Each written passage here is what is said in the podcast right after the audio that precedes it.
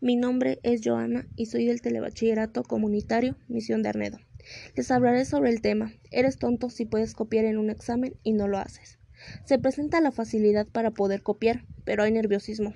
Creo que copiar no demuestra tu inteligencia, aunque tengas que ser hábil para poder hacerlo sin que te presionen.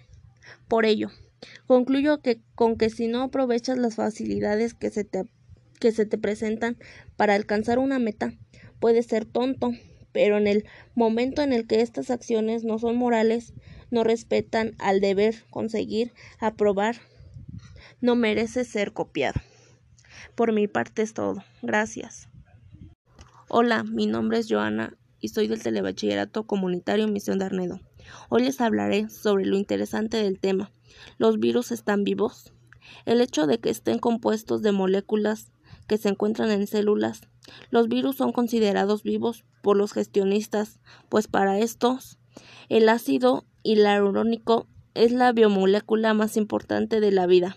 Los filósofos no están de acuerdo con estos y halagan que no tienen metabolismo y no se multiplican por sí solos. Por mi parte es todo. Gracias. Mi nombre es Joana del Telebachillerato Comunitario Misión de Arnedo. Hoy les hablaré sobre las especies de dinosaurios que denominan a México. Estos son los dinosaurios en México del periodo juridístico que denominan al país durante millones de años, según la ONU, y son los siguientes. Cintausus llegó a medir 3 metros de altura. Gorgausus pesando 3 toneladas, se caracterizó por tener extremidades traseras largas. Sau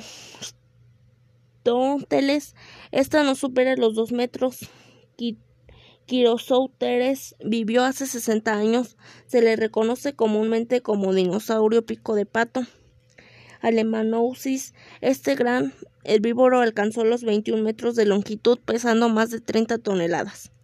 La boconia en México más representativa fue este convívoro, fueron halladas por primera vez en 1970 concentrando por el último ya que la pena merecida que esta especie conoció alcanzó tres toneladas de peso. Por mi parte es todo. Gracias. Hola, mi nombre es Joana y soy del Telebachillerato Comunitario Misión de Arnedo.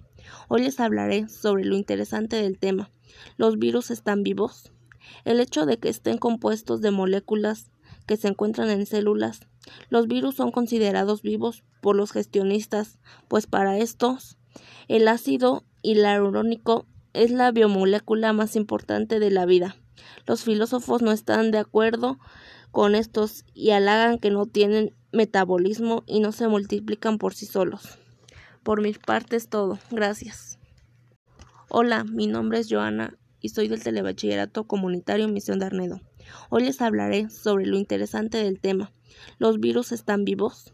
El hecho de que estén compuestos de moléculas que se encuentran en células.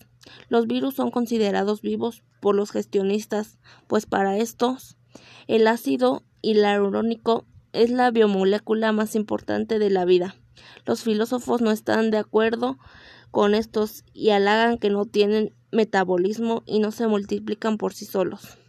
Por mi parte es todo. Gracias.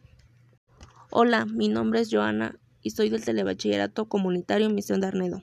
Hoy les hablaré sobre lo interesante del tema. ¿Los virus están vivos?